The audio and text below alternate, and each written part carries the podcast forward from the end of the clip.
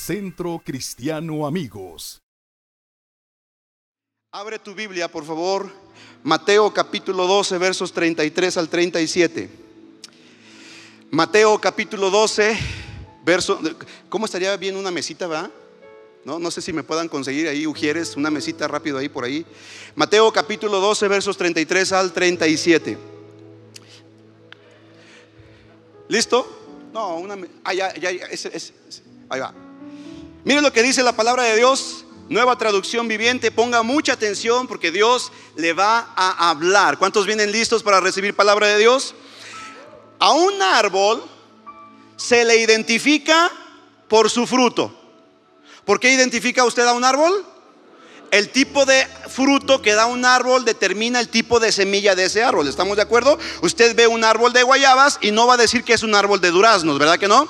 Ok, dice el Señor Jesucristo, si el árbol es bueno, su fruto será bueno. Si el árbol es malo, su fruto será malo. Y luego mira lo que dice, verso 34, camada de víboras, ay jole. ¿Cómo podrían hombres malvados como ustedes hablar de lo que hay bueno y correcto o hablar de algo bueno y correcto? Pues lo que está en el corazón determina lo que uno dice. ¿Lo que está en dónde? Determina lo que qué? Lo que tú dices. Verso 35. Una persona buena produce cosas buenas del tesoro de su buen corazón. Y una persona, persona mala produce cosas malas del tesoro de su mal corazón. Verso 36. Les digo lo siguiente, escuche esto con atención, ponga mucha atención. El día del juicio tendrán que dar cuenta de toda palabra inútil que hayan dicho. Una, dos, tres.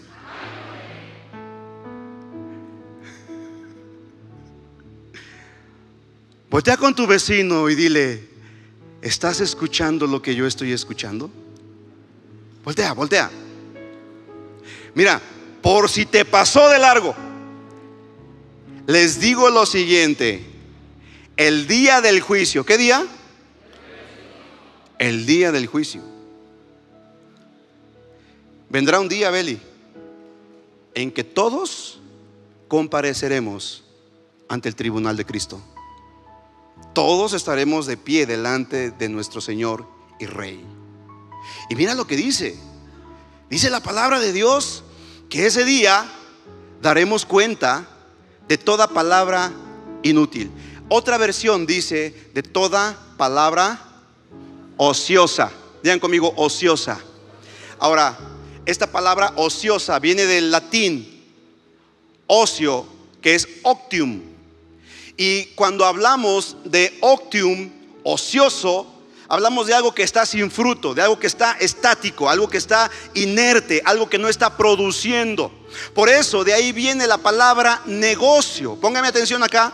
Escúcheme, no se me distraiga, ahorita seguimos leyendo, pero la palabra negocio viene del término latín noc octium, es decir, sin ocio, no estar de ocioso. Una persona que está en un negocio no necesariamente está generando riqueza, simple y sencillamente está eh, haciendo algo. ¿Me está siguiendo acá?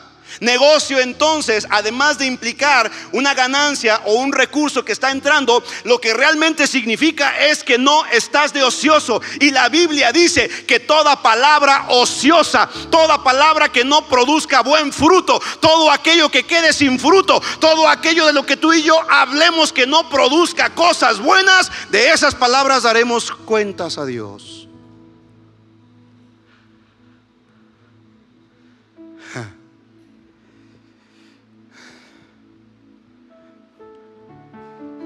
Tu silencio me tranquiliza. ¿Cuántos saben que no hemos sido muy cuidadosos al hablar? Mira, yo levanto mi mano. Yo soy el primero que levanta mi mano, Lalito. Muchas he, he sido descuidado al hablar. Es más, públicamente te pido perdón, Lalo. Porque muchas veces cuando estás tocando, a veces yo te echo carrilla. ¿Cuántos se han dado cuenta de que la carrilla que le echo a Lalo a veces, hija, eh, mucha gente, bueno, algunos no, la mayoría como que son nuevos, Lalo, y no saben que te he acarrillado. Pero bueno, vamos a retomar esa práctica, ¿te parece? Pero, amada familia, escucha, tus palabras y mis palabras tienen que producir algo bueno. Porque si lo que estamos hablando no produce cosas buenas, daremos cuentas a Dios de eso que dijimos negativo. Yo no sé si tú sabes, amada familia, pero la consecuencia de tu estilo de vida no es otra cosa sino la forma en la que estás hablando. Cada vez que dices cosas negativas de ti, cada palabra que sale de tu boca es como una semilla y esa semilla tarde o temprano producirá fruto. Y cuando tú dices, ay, soy un bruto, pues ahí está la semilla, ya la sembraste en tu mente y en tu corazón y al rato vas a empezar a hacer cosas de bruto. ¿Me sigues? Y si dices, ay, es que estoy bien menso, no le hallo, no, pues ahí está, sembrando semillas y al rato no te preocupes, no te extrañe que vayas por la, casa, por la calle. Pues tú mismo te estás atando con tus propias palabras. Pero el problema, amada familia, no es que solamente te atas tú con tus palabras. El problema muchas veces es que esas palabras que estás hablando son como un mazo, son como un martillo que están derribando la vida de las personas que están a tu alrededor. Por eso traje mi masito. Yo esperaba otro más grande, pero este eh, pues de acuerdo al pastor, ¿verdad? No me hubieran traído otro más grande, pues no lo puedo. Efesios capítulo 4, verso 29. Mira lo que dice, Efesios 4, 29. No empleen un lenguaje grosero ni ofensivo. Uy, voltea con tu vecino y dile, se me hace que el apóstol Pablo te conocía cuando escribió eso. Mira lo que dice, escucha. No empleen un lenguaje grosero ni ofensivo. Que todo lo que digan sea bueno y útil. Mira lo que dice ahí. Que todo lo que digan sea bueno y útil. Y mira lo que dice. A fin de que sus palabras resulten de estímulo para quienes las oigan. Yo te pregunto, amada familia, ¿tus palabras son útiles? ¿Tus palabras estimulan a los demás? ¿Tus palabras animan a los demás? ¿Con tus palabras estás edificando o estás destruyendo? ¿Quieren que siga predicando o ya no? ¿Cuántos quieren escuchar la palabra de Dios este día? Ok. Escucha. El miércoles pasado, yo te recomiendo la prédica del miércoles pasado. ¿Cuántos vinieron el miércoles pasado? Chútese la prédica. Estamos hablando de las buenas obras. Hablamos de cómo Dios nos preparó para buenas obras, las cuales Él preparó de antemano para que anduviésemos en ellas. Pero escucha, buenas obras comienzan con buenas palabras. Otra vez, otra vez. Se me hace que te pasó rozando. Alex, ponte trucha. Buenas obras comienzan con qué? Con buenas palabras. ¿Cómo crees que inició la remodelación de este auditorio? ¿Eh? Hablando, hablando, declarando. Junté a los líderes, ¿se acuerdan líderes? Nos reunimos por Zoom porque ya estaba la pandemia y dijimos, bueno, ¿qué hacemos? Hay que hacer lo que Dios ha puesto en nuestro corazón desde hace años. Vamos a empezar la remodelación. Empezamos hablando la palabra. Yo, la verdad, tenía miedo de hacerlo. No teníamos iglesia, no había reuniones. Obviamente al no venir la iglesia, las personas a la iglesia no estaban diezmando y ofrendando, pero sabes una cosa, doy gracias a Dios que muchos de ustedes permanecieron fieles con lo que tienen que ser fieles con Dios, con sus diezmos y ofrendas. Y un año no estuvimos reunidos y no escaseó la provisión en esta casa. Usted sabe que en este lugar hay personas que dependen económicamente de aquí. Desde la persona que hace el aseo, es pagada y contratada por la iglesia, hasta el pastor. Hay mucha gente que trabajamos eh, de tiempo completo en esta iglesia. ¿Sabe? Por mi mente pasó un momento el reducir la nómina.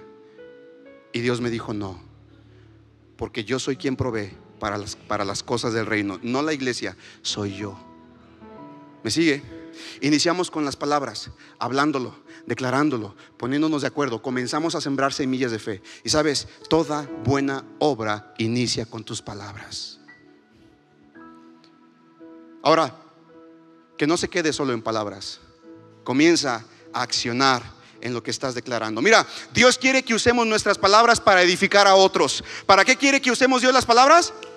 Vuélvame por favor a poner el pasaje de Efesios, amados de multimedia, Efesios capítulo 4, verso 29. Vamos a ver lo que dice la palabra de Dios concerniente a nuestras palabras. Dice que todo lo que digan sea bueno y útil. ¿Sea qué? A fin de que sus palabras resulten de estímulo para quienes las oigan. Entonces, cuando iniciamos el proceso de remodelación de este auditorio, lo, lo primero que tuvimos que hacer fue demoler. Tuvimos que demoler el antiguo auditorio, el saloncito, los salones de clases, todo lo que había antes viejo, lo tuvimos que demoler. Y para eso contratamos a un equipo especializado de demolición. El arquitecto Carlos junto a los arquitectos encargados decidieron contratar a una empresa para demoler. Y yo recuerdo la primera vez que llegaron estos tipos. Llegaron con unos masonones así en, el hombro. Llegaron todos en bola y dijeron, ok, ¿qué hay que demoler? Y venían listos, ¿no? Los cuates así. Y yo dije, ah, caray, mejor me hago un lado, no vayan a aplastarme a mí también. Venían con maquinaria pesada, venían con unos mazos y ya los arquitectos le dijeron, mira, vamos a demoler esta pared, vamos a hacer esto, cuidado con esta dala, esto lo vamos a hacer al final. Y ya los arquitectos dirigiendo la, la demolición, pero estos cuates agarraron entonces sus mazos y mira, no les importó nada. Yo me acuerdo, José estaba aquí. Yo me acuerdo que cuando empecé a ver cómo demolía, le dije, ay José, córrele, tráete unas pinzas, tráete un desarmador. Vamos a quitar las lámparas de, los salones porque todavía estaban buenas, ¿verdad, José? Vamos a, porque a estos cuates no les importó. Literalmente llegaron arrasando con todo, demoliendo todo, tumbando todo. Las puertas llegaban de... Ya parecían un Undertaker, ¿no? Tremendo. Y entonces los vi que agarraron el mazo y empezaron, mejor no le hago, no voy a hacer que se zafe.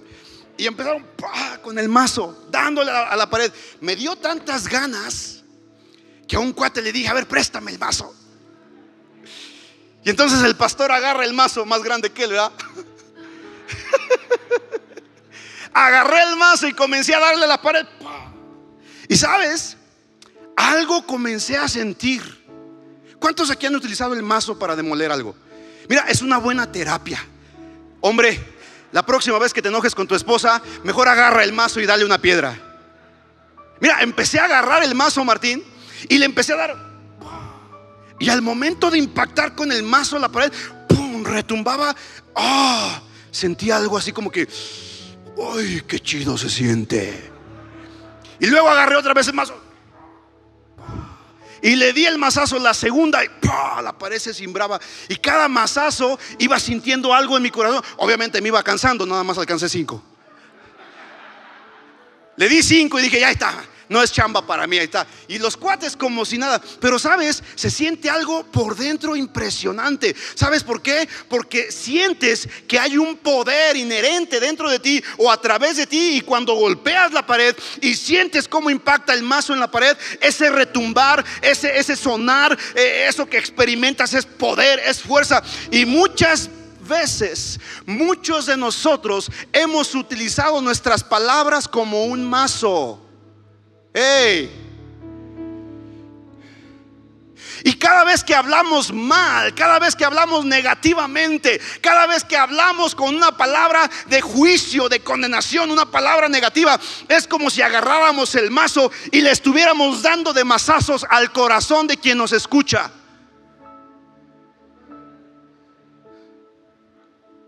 No te sorprendas entonces el por qué tus relaciones están destruidas cuando tus palabras han sido como golpes de martillo.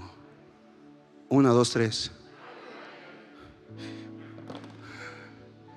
Ese le sin ganas.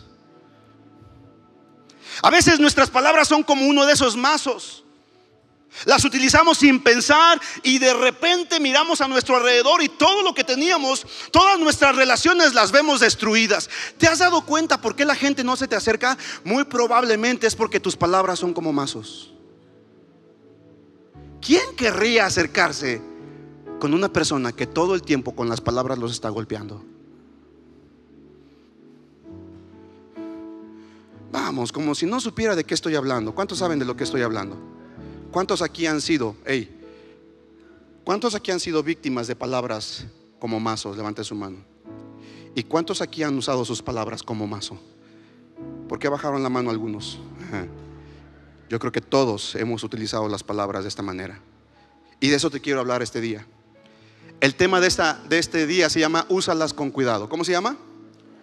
Usa tus palabras con cuidado. Escucha, cuando sueltas palabras sin pensar, destruyendo a las personas, tus relaciones van a sufrir. Una de las razones por las que no somos constructivos, escucha, una de las razones por las que no somos constructivos con nuestras palabras es que no nos damos cuenta de lo poderosas que éstas pueden ser. Nuestras palabras son una herramienta, son como un mazo. Nuestras palabras son como un mazo, pero aún más allá. Nuestras palabras pueden llegar a ser como una herramienta muy poderosa. Y muchos de nosotros estamos utilizando esta herramienta sin cuidado. Y todo lo que se nos acerca implica destrucción. Gracias, pastor.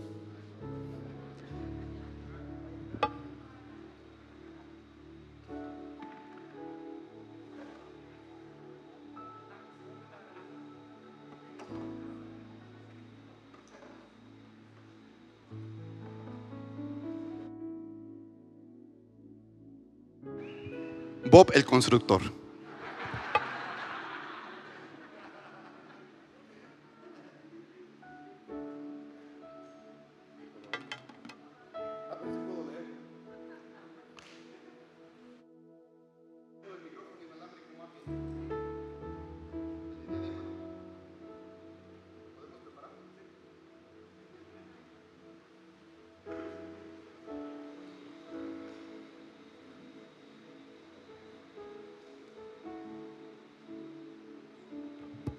Se metió por otro dedo.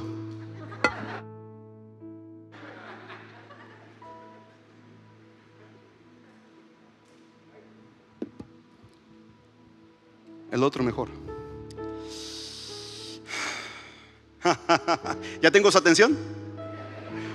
¿Sí o no? Amor, tomame una foto. ya.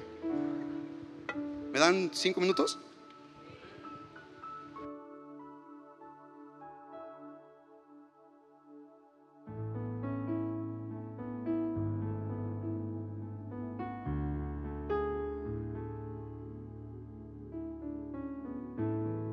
¿Paran esto? Josué. Sí. Escucha. Una de las razones por las que no somos constructivos con nuestras palabras, sí, sí, sí, ya está, es que no nos damos cuenta de lo poderosas que éstas pueden llegar a ser. Nuestras palabras son como una herramienta poderosa que si no somos cuidadosos, amados, nos podemos lastimar y podemos lastimar a otros. Ahora, voy a incomodar un poco a los de multimedia, los voy a sacar un poquito de su zona de confort. Multimedia. No sé si se pueda. ¿Sí me escuchan? Ok. ¿Está listo? ¿Está preparado? No, no, no, por acá. No, como que por aquí. ¿Está listo? ¿Listo? ¿Le doy, le doy? Vamos por acá. ¿Listos?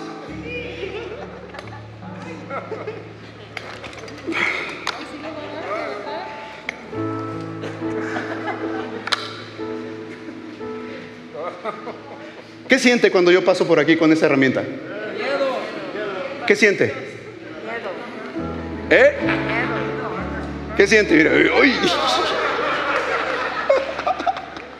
Imagínense ir por la vida con una herramienta como esta. Imagínense ir al mercado o al tianguis con algo como esto y prendido. Y de pronto me da un kilo de guayabas y un kilo. ¡Ay! También me da. Y ya le volaste un brazo.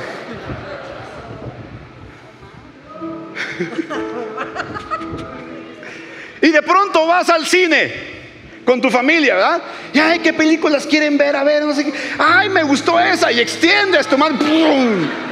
Le cortas la cabeza. Aquí la veo, no está prendida. Pero de pronto estás en la casa con tu familia, estás comiendo y no sueltas tu máquina poderosa. Aquí está. Tienes todo el poder en tus labios. Y de pronto algo sucede, alguien derrama el líquido y ¡pum! inmediatamente. Ahora, suena muy grotesco y muy aparatoso. Yo le pregunto, ¿quién en su sano juicio estaría cerca de alguien que está utilizando algo como esto prendido? ¿Quién en su sano juicio andaría por la calle con esto prendido?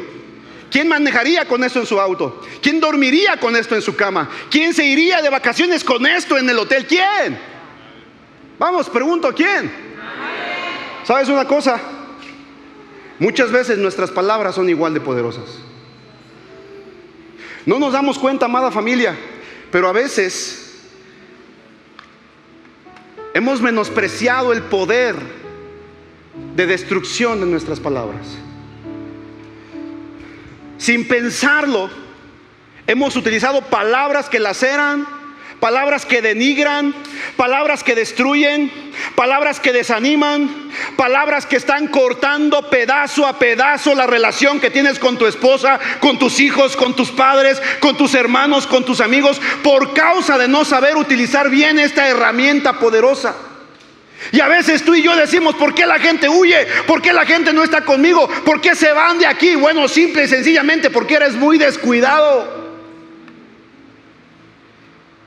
Y porque con cada palabra que sale de tu boca estás lacerando el corazón de la gente que está a tu alrededor. A lo mejor estoy siendo muy exagerado con esto, amada familia, pero sabes, quiero llamar tu atención para que comprendamos de una vez por todas que Dios nos ha dado una herramienta súper poderosa en nuestra vida y esa herramienta es la palabra, nuestras palabras, nuestra boca. ¿Qué es lo que está saliendo de tus labios? ¿Con qué es con lo que estás edificando a tu familia? Voy a cambiarme de lentes porque si no, no leo nada. Escúchame. Decimos cosas sin pensar y se quedan en la mente de las personas. Recuerda cuando tu maestro en el kinder o en la primaria te dijo eres un bueno para nada, mejor dedícate a otra cosa. Y se quedó esa palabra en tu corazón. Y creciste pensando que no eras bueno para el estudio, porque una maestra un maestro te dijo que eras un burro. O tal vez tu padre o tu madre te dijo, yo no sé por qué naciste, eh, fue un error haberte tenido, como no te aborté. Y esas palabras quedaron tan grabadas en tu corazón que ahora tú vives creyendo que eres un producto de la casualidad, que eres una persona no deseada, no grata.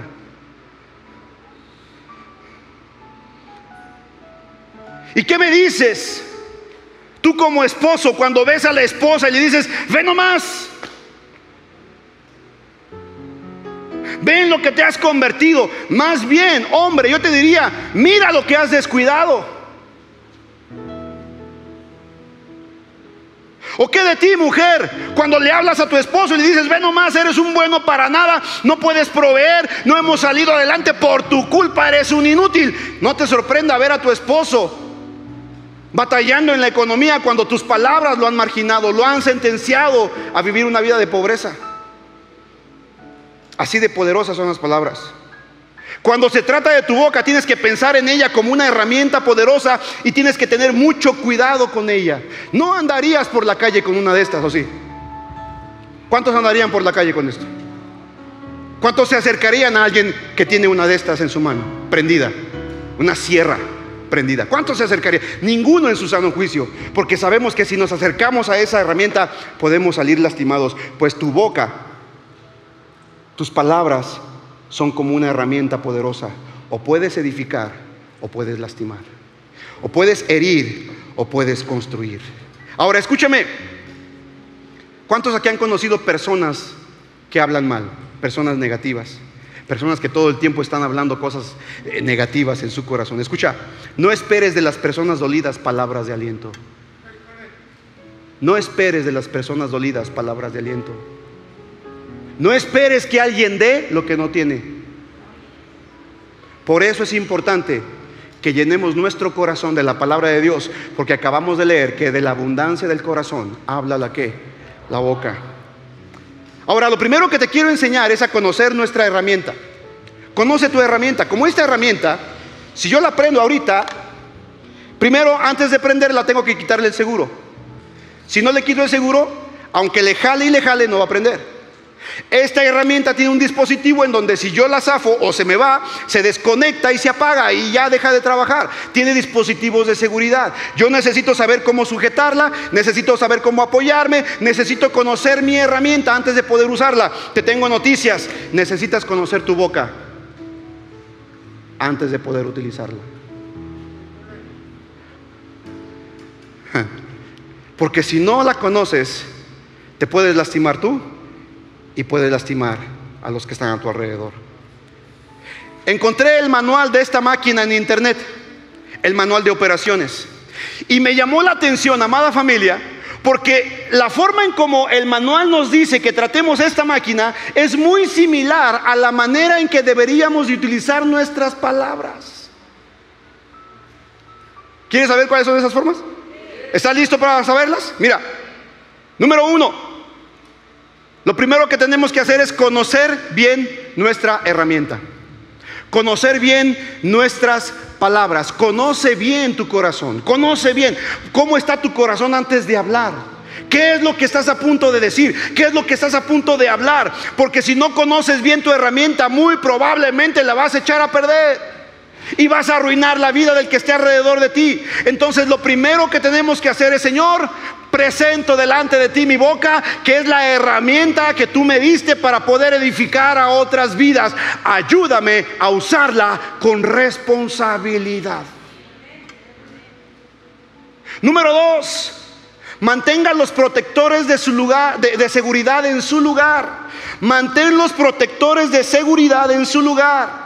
Antes de utilizarla, asegúrate de las protecciones, los gogles, los guantes, todas las protecciones y todas las medidas de seguridad. Escúchame, ponme atención acá.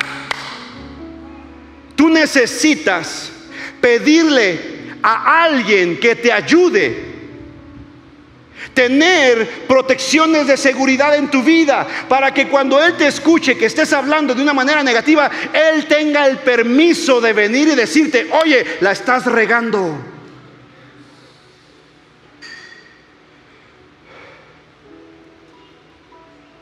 ¿Sabías que Dios me puso para predicarte la palabra? Para hablarte la verdad. Pero mucha gente no acepta estas disposiciones de seguridad. Dios pone a tu alrededor personas que te puedan decir que la está regando, pero la gente no las reconoce, no las acepta por el orgullo que hay en su corazón. Una, dos, tres. El día que tú le des permiso a alguien de decirle, oye, te doy permiso te autorizo de que cuando me escuches hablar mal, cuando me escuches decir una palabra mal, cuando me escuches que estoy hablando de una manera eh, desproporcionada o descuidada, te doy permiso de que me corrijas. ¿Sabes? Para eso se requiere humildad. Esa es la razón por la cual Jesús no es el pastor de todos, solamente Jesús es pastor de aquellos que se dejan pastorear. Mucha gente viene a la iglesia pero no muchos me reconocen como la autoridad de Dios en esta iglesia. ¿Me sigue? Porque cada vez que decimos algo, cada vez que le digo, oye, ten cuidado con esto, oye, corrige esto, oye, mira, checa esto, y entonces se enojan con el pastor y se van de la iglesia.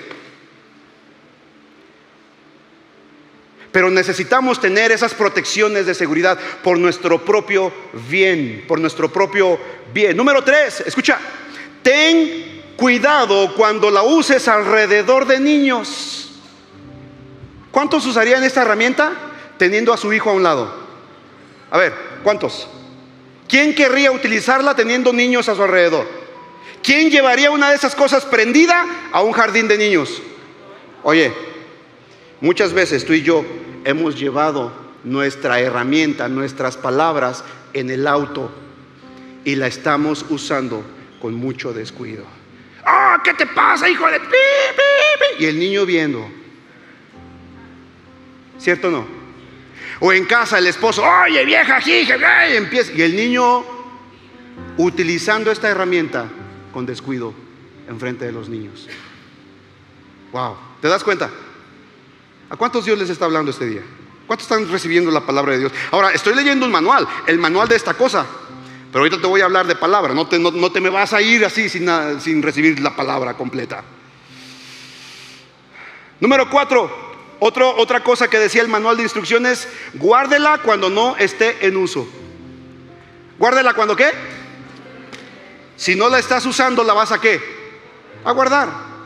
Hey, la Biblia dice, sobre toda cosa guardada, guarda tu corazón, porque de él fluye la vida. Número 5. Trabaje con ella dentro de ciertos límites. Pon límites. No hables de más, ten cuidado. Y número 6, esta me gustó. No la uses en una atmósfera explosiva. Uh. ¿A cuántos aquí les ha gustado usar su herramienta poderosa en un ambiente explosivo? Ahí donde la esposa ya anda con los pelos de punta, ¿verdad? Llegas a tu casa y la esposa tuvo un trabajal, tuvo que lidiar con los chiquillos en el Zoom con sus clases, tuvo que lidiar con la comadre chismosa que no la dejaba en todo el día, tuvo que lidiar con sus hermanos que andan metidos en problemas, tuvo que lidiar con la cuñada que le pidió dinero prestado y llegas tú todavía con tus problemas. El ambiente ya está tenso, papá, ¿para qué quieres usar la boca?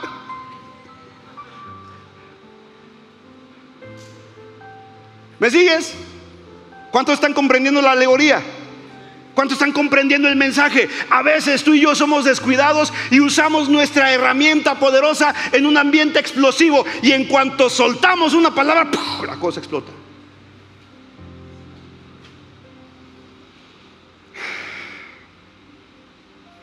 Ahora, ¿cómo usar mi boca de manera más cuidadosa y constructiva? Pregúntame, pastor, ¿cómo le hago? ¿Cuántos quieren saber cómo hacerle? Uy, gracias. Qué poquitos. Ya se quieren ir a votar, ¿verdad? ¿Quieren saber cómo usar nuestra boca de manera constructiva? Levante su mano, ¿puede saber allá atrás también? ¿Quieren saber? Cuatro principios, cuatro fundamentos bíblicos. ¿Cómo usar tu boca más cuidadosamente de manera constructiva? Número uno, deja de usar excusas. Deja de usar excusas. ¿Cuál es una excusa? Por ejemplo, acá todos, acá, acá, acá. Y se van a identificar con esta excusa. Escuche. Ay, perdón, no quise decir eso, se me salió.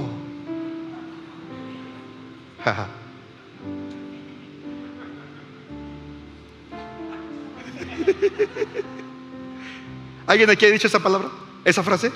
A ver, ¿a, cuántos aquí se me chispoteó? ¿A cuántos?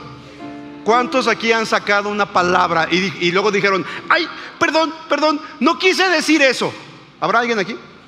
Otra palabra, por ejemplo, ay, es que tú sacas lo peor de mí. ¿Alguien ha dicho eso? Otra palabra, Alex. Ay, es que me hiciste enojar. Tú tienes la culpa por hacerme enojar. Ah. ¿Alguien ha escuchado estas palabras? ¿Alguien ha dicho estas palabras? Hello, levante su mano.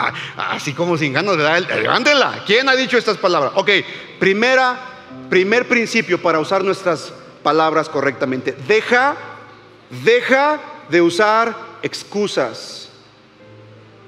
Porque mira, hey, escúchame, es mucho más fácil decir, ay, perdón, no lo quise decir. Es mucho más fácil decir, ay, se me salió. Es mucho más fácil decir, ay, tú me hiciste decir eso. A decir, ¿sabes qué? Perdóname, lo dije porque estaba en mi corazón, pero ahora que te lo digo te pido perdón.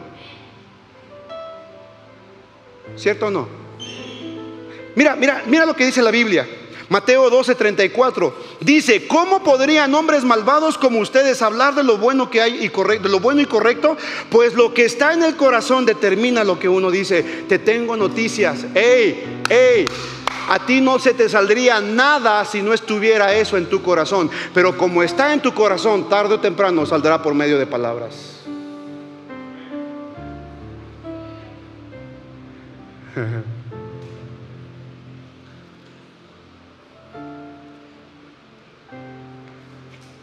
¿Me sigues?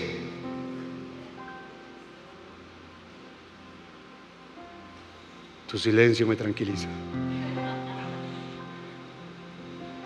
¿Cuántas veces, amada familia, se ha salido de tus labios una ofensa hacia tu cónyuge, hacia las personas que están a tu alrededor? Y tú dices, lo hice sin querer. No, perdóname, pero no. Porque antes de decirlo, escucha, hey, ponme una acá, allá arriba, no se me distraigan allá, muchachos. Porque antes de que salga por tus labios, primero estuvo en tu mente. ¿Cierto o no? Y antes de que estuviera en tu mente, primero estuvo en tu corazón. ¿Me sigues? Entonces no existe eso de que no quise decirlo. Probablemente no quisiste soltarlo, probablemente no quisiste evidenciarlo, pero con tus palabras estás diciendo, esto es lo que hay en mi corazón. Una, dos, tres.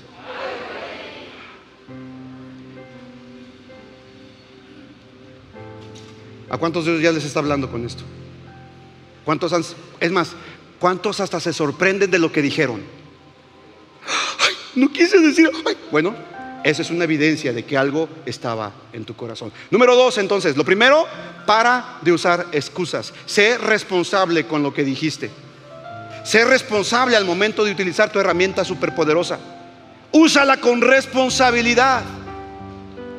Y si hieres a alguien, si lastimas a alguien, no te justifiques diciendo, eso no es lo que quise decir. En lugar de decir eso, deberías de decir, lo siento, perdóname, eso estaba en mi corazón y te lastimé al decirlo. ¿Me sigues? Si hay algo en tu corazón que no aguantas de alguien, amada familia, si hay algo en tu corazón que no aguantas de tu esposo, si hay algo en tu corazón que no aguantas de tu jefe, si hay algo en tu corazón que no aguantas de tus padres, si hay algo en tu corazón que no aguantas de tus hijos, en lugar de utilizar tu palabra o tu boca como una herramienta de destrucción, ven delante de Dios y dile, papá, esto está en mi corazón, sácalo, quítalo, desarraigalo para que con mis palabras no destruya a mi familia. Pero ponemos excusas y decimos, es que tú me hiciste decirlo. Es que tú sacas lo peor de mí. Es que tú me haces decir eso. No, amada familia, lo que hay en el corazón es lo que habla el hombre. De la abundancia del corazón habla la boca.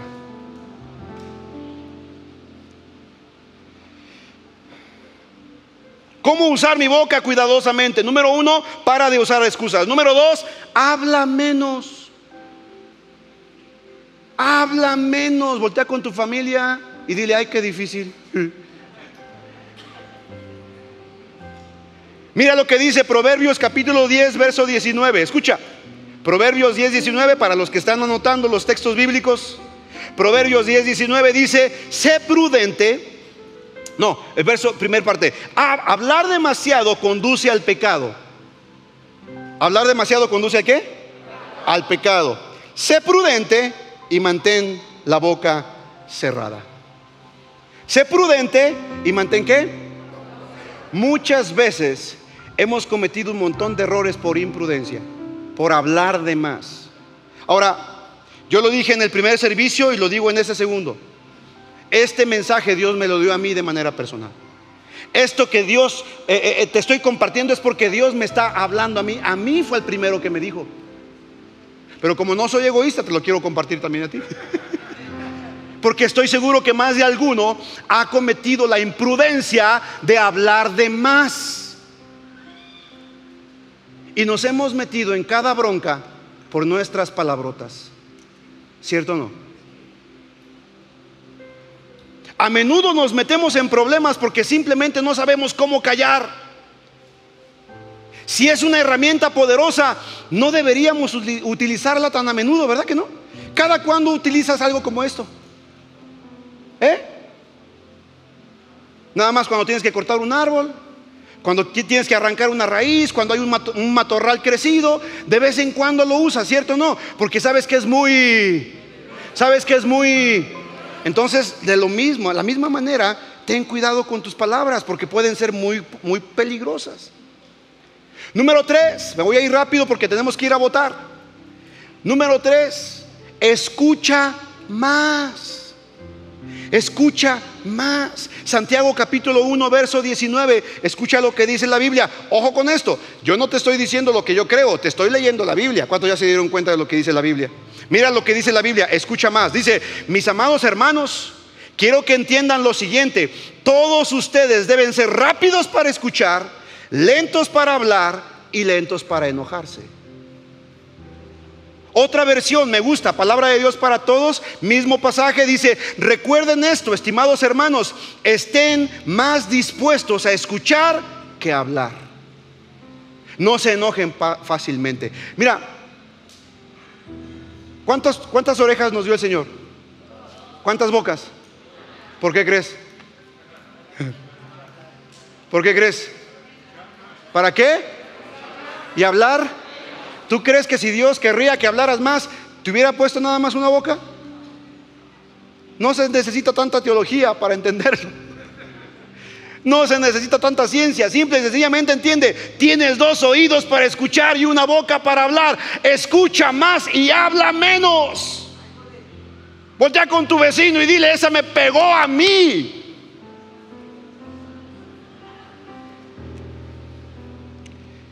Y número cuatro, ¿Me lo quito? ¿Quedé greñudo?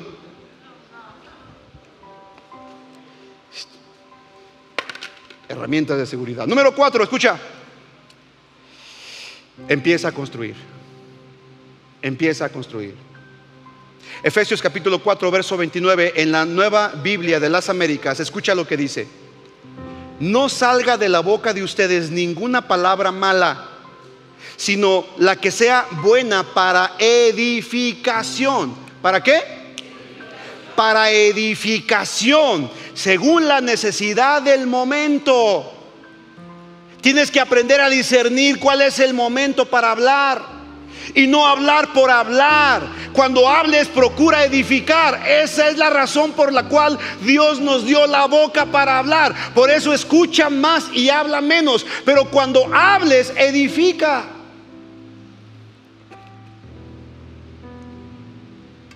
¿Me sigue? Sigue diciendo, Efesios capítulo 4, verso 29, estoy leyendo la traducción Nueva Biblia de las Américas. Dice, según la necesidad del momento, para que imparta gracia a los que escuchan. Ahora, por último, ¿cómo empiezo a construir la vida de otros por medio de mis palabras? Quiero que te pongas en pie, por favor, ya terminé. ¿Cómo empiezo a construir la vida de otros por medio de mis palabras? ¿A cuánto les está sirviendo este mensaje? Levante su mano. ¿Sabes? Lo hice en el primer servicio y lo quiero hacer aquí en el segundo también. Públicamente yo quiero pedirle perdón a mi esposa, porque muchas veces yo he utilizado mis palabras para lastimarla. Muchas veces la he herido con mis palabras.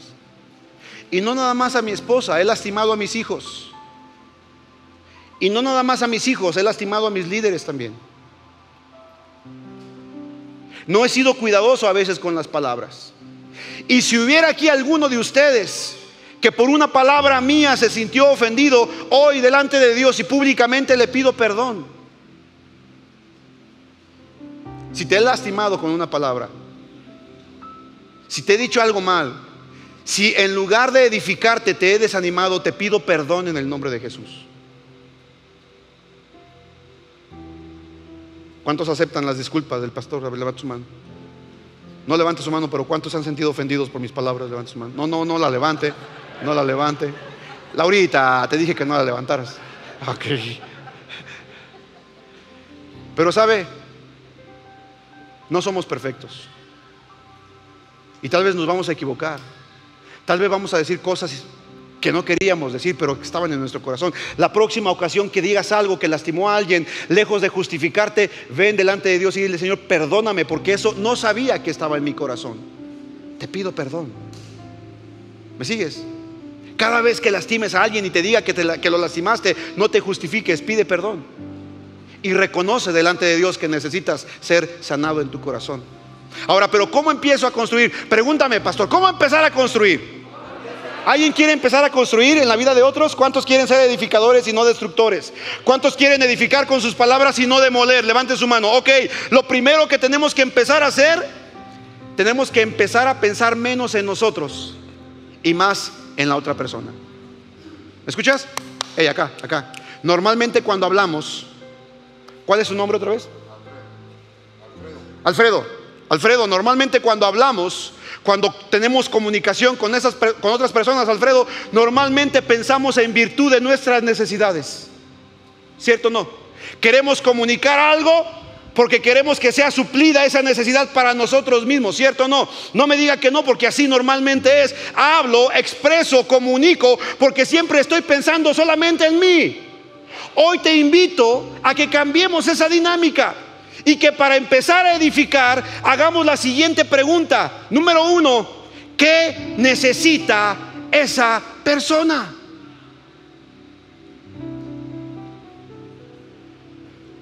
En lugar de pensar, ¿qué necesito yo? ¿Qué es lo que quiero yo? En el matrimonio, hombre, deja de pensar en ti, deja de decir qué es lo que yo quiero y empieza a pensar, ¿qué necesita mi esposa? Hijos, hijo, en lugar de venir con papá y mamá pensando en qué necesitas tú, pregúntate, ¿qué necesitan mis padres? Esposas, Señor, marchanta, güerita,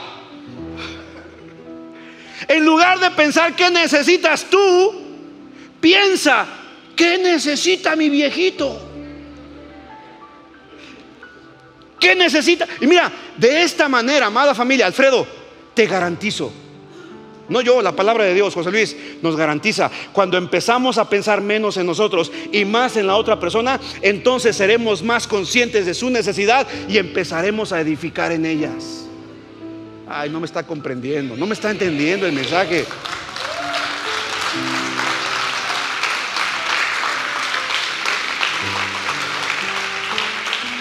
Dejemos de ser tan egoístas, familia. Dejemos de pensar solamente en nosotros, qué es lo que yo quiero, qué es lo que yo necesito, qué es lo que a mí me gustaría, cómo es como yo lo quiero. Deja de pensar así, cambia tu chip y empieza a pensar qué necesita, qué le gustaría, cómo lo quiere, qué, qué puedo hacer para ayudarle. Y entonces mis palabras van a cambiar. Porque ya no es quiero de ti esto o aquello, ahora será ¿Qué necesitas para que funcione? ¿Qué quieres que yo haga para que funcione? Entonces, número uno, ¿qué necesita esa persona? Número dos, lo siguiente que debes de preguntarte, escucha, ¿cómo puedo dar una palabra de aliento para levantarle? ¿Cómo puedo darle una palabra para levantarle? ¿Sabes? Aprendí algo. Si ves algo en una persona que no puede arreglar en cinco segundos, mejor no se lo digas.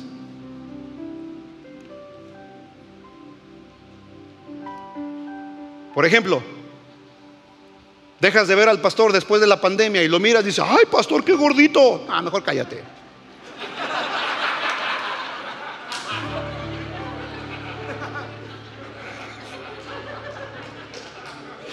Salió del Cora, salió del Cora, eso sí.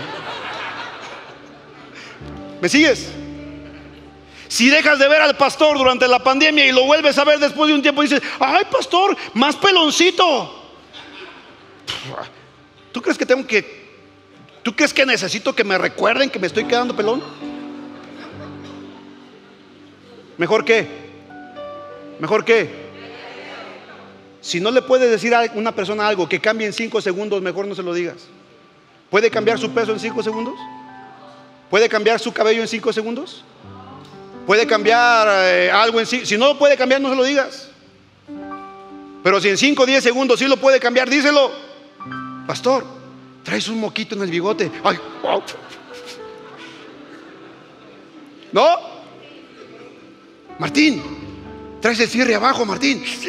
Ay, güey. ¿Me sigues? Hermanita, ay. Hermanita, se le ve mucho el templo, bájese poquito la falda. Si hay algo que puede corregir en 5 o 10 segundos, díselo. Si no, quédate. Siempre piensa en levantar el ánimo. ¿Me está siguiendo no? ¿Se están divirtiendo o no? ¿Cuántos disfrutan la palabra de Dios? ¿Cuántos se gozan? Vamos a darle un fuerte aplauso al Señor. Dios no es aburrido, caray.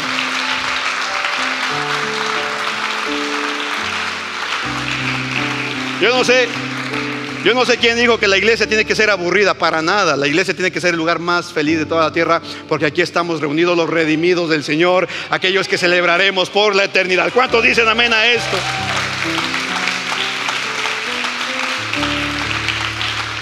Número tres. Número tres. Lo siguiente es, ¿qué puedo decir para hacer la diferencia en su vida? ¿Qué puedo decir para hacer la diferencia en su vida? Entonces, con estas, con estas tres eh, eh, filtros, con estas tres cosas empezarás a edificar la vida de las personas que están a tu alrededor. Te la repito, número uno, ¿qué necesita esta persona? La próxima vez que estés con tus hijos, con tu esposa, con tu madre, con tu, suegra, con tu suegra, Señor bendito, en lugar de pensar, Señor, o te la llevas o te la mando, piensa, Señor, ¿qué necesita mi suegra? Número uno. Número dos, ¿cómo puedo darle una palabra que la levante? ¿Cómo le puedo dar una palabra? Mira, yo cada vez que veo a mi suegra, yo la bendigo. Mi esposa sabe y ella, ella cotorrea conmigo. Mi esposa es una mujer de Dios impresionante. Llego y le digo, ay, ¿cómo está mi suegra favorita? Y mi suegra se me queda viendo y me dice, ay, te cancelo tus palabras. Y empieza a darme una, una, una prédica. Suegra hermosa. Y número tres, ¿qué puedo decir para hacer la diferencia en su vida? ¿Qué le puedes decir a alguien para que hagas, hagas la diferencia en su vida? ¿Te parece si tomamos un minuto? Si vienes con alguna persona, un minuto, 30 segundos tú y 30 segundos ella. Dile algo que haga la diferencia en su vida. Vamos, díselo. Díselo. Díselo. Ah, ah. Acá. Alguien, no importa que no vengan con familia, vamos. Díganselo, díganselo, díganselo. Ceci, dile algo. Dile algo, sí, dile gracias por estar conmigo todos estos años. No sé, allá, dile algo, varón, a tu esposa. Sí, tú, díselo. Dile gracias, mi amor, por estar conmigo. Eres la más chula, díselo. Tú también, hija, dile gracias, papacito.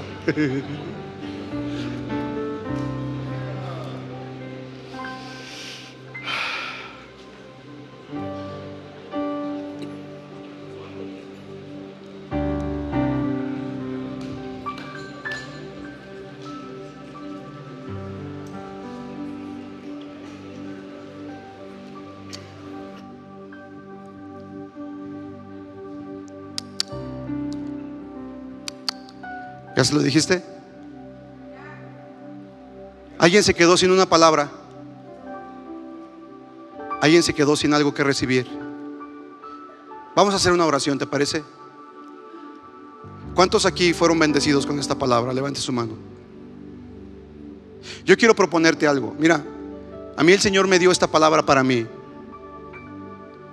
Cuando la estaba preparando, yo le dije, Señor, no la voy a compartir.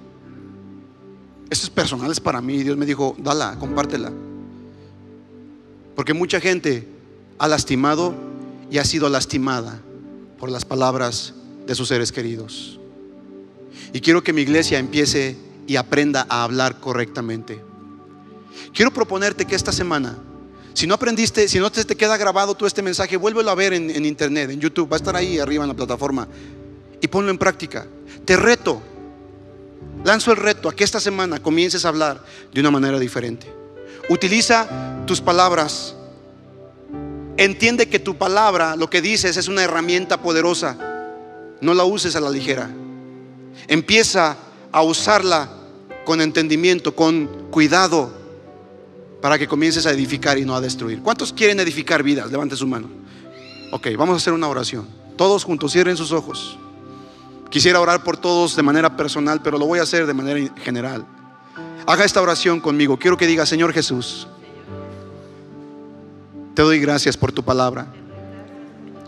Porque el día de hoy me has enseñado que yo puedo ser o un instrumento de demolición o de edificación. Hoy tomo conciencia de lo que está saliendo de mi boca. No puede producir mi boca agua, agua dulce y agua salada. Hoy te pido en el nombre de Jesús, cambia mi corazón.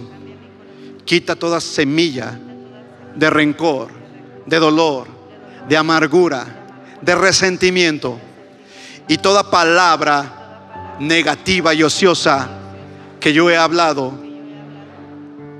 me arrepiento de ella y pido perdón.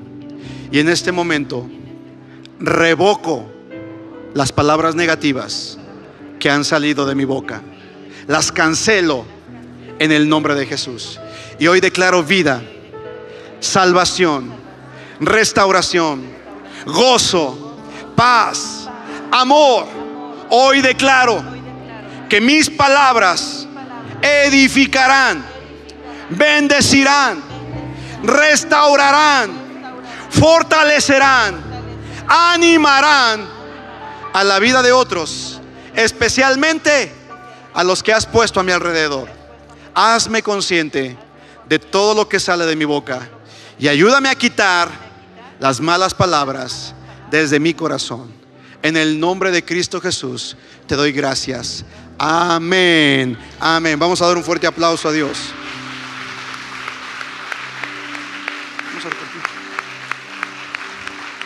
Vamos a tomar la cena del Señor, el pan y el vino. Así puestos de pie se va a repartir la cena del Señor. Hoy es primero del mes y como todo domingo primero del mes tomamos la cena del Señor.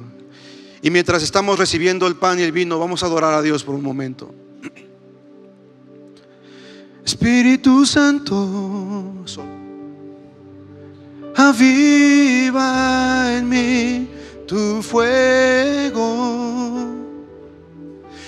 Enciende en una nueva pasión. Transfórmame. Renueva mi ser. Yo te quiero ver. Súbele más al piano, por favor. Espíritu Santo. Aviva tu fuego. Enciende en mí una nueva.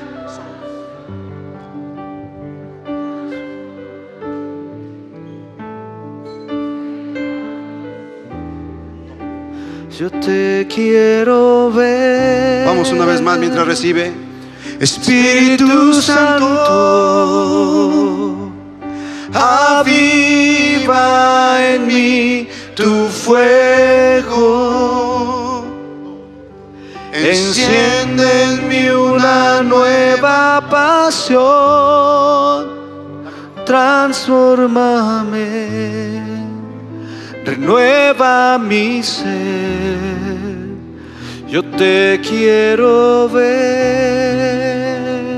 No sé si ya todos tenemos el pan y el vino. ¿Todavía no? Señor, te damos gracias por esta palabra. Queremos edificar vidas, queremos restaurar vidas. Perdónanos, Señor. Perdónanos por toda palabra ociosa, sin fruto, que ha salido de nuestra boca. Hoy somos conscientes, Señor, que nuestras palabras pueden bendecir o maldecir. Pueden edificar o pueden destruir. que al salir de aquí, Señor, seamos cuidadosos con lo que decimos. Y si al momento de decir algo que a nosotros nos sorprenda, Señor, llévanos a tener la humildad para poder pedir perdón y, y renunciar a esa semilla. Señor, permite que podamos tener los filtros de seguridad alrededor nuestro. Que seamos lo suficientemente humildes como para aceptar la corrección de personas que nos aman. Que podamos decir, tienes permiso de corregirme si estoy hablando mal.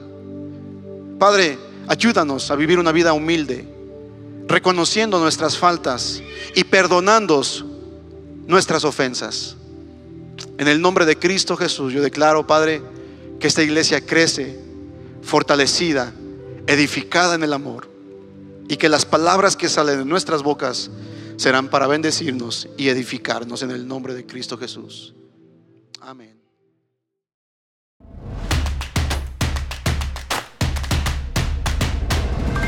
Centro Cristiano Amigos.